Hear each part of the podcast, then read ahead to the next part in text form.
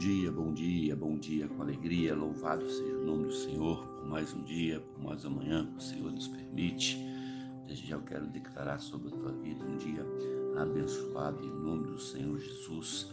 Se você ainda não orou, se você ainda não falou com Deus, se você ainda não leu pelo menos um versículo da Bíblia, faça isso.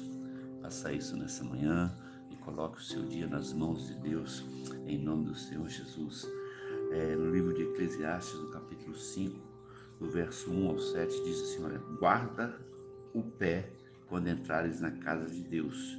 Chegar-se para ouvir é melhor do que oferecer sacrifícios de tolos, pois não sabe que fazem mal. Não te precipites com a tua boca, nem o teu coração se apresse a pronunciar palavra alguma diante de Deus, porque Deus está nos céus e tu na terra. Portanto, sejam poucas as tuas palavras, porque dos muitos trabalhos vêm os sonhos, e do muito falar palavras nécias. Quando a Deus fizeres algum voto, não tardes em cumpri-lo, porque não se agrada de tolos. Cumpre o voto que fazes. Melhor é que não votes, do que não votes, do que votes e não cumpras.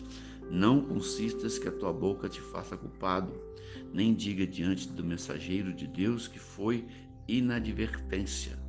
Por que razão se iraria Deus por causa da tua palavra, a ponto de destruir as obras das tuas mãos?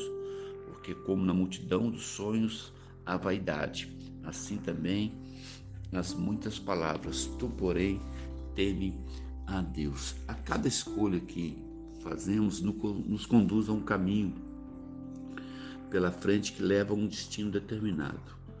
Entretanto, nós, nós precisamos saber que nós somos livres para escolher. Você é livre para escolher. Nós somos livres para fazer a escolha que nós desejamos.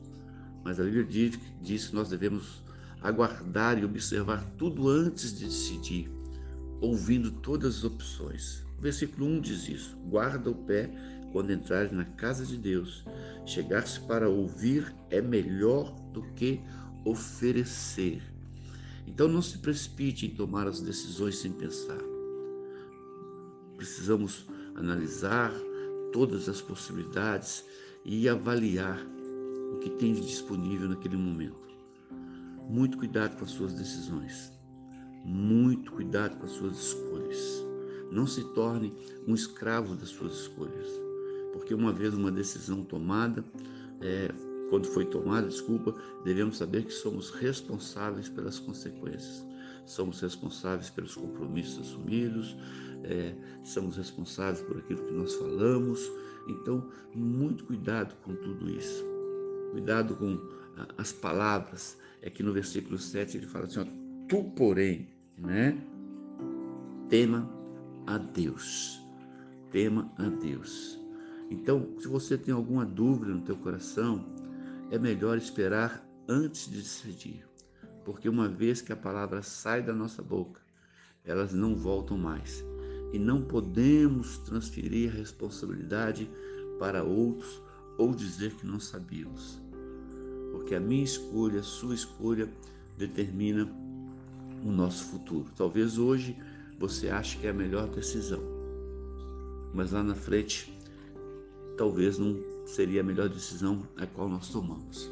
Eu sei que você já passou por isso, eu já passei por isso, por isso que a palavra de Deus, ela nos adverte que em cada escolha nós precisamos buscar o temor de Deus, que é o princípio da sabedoria, diz o salmista, em nome do Senhor Jesus.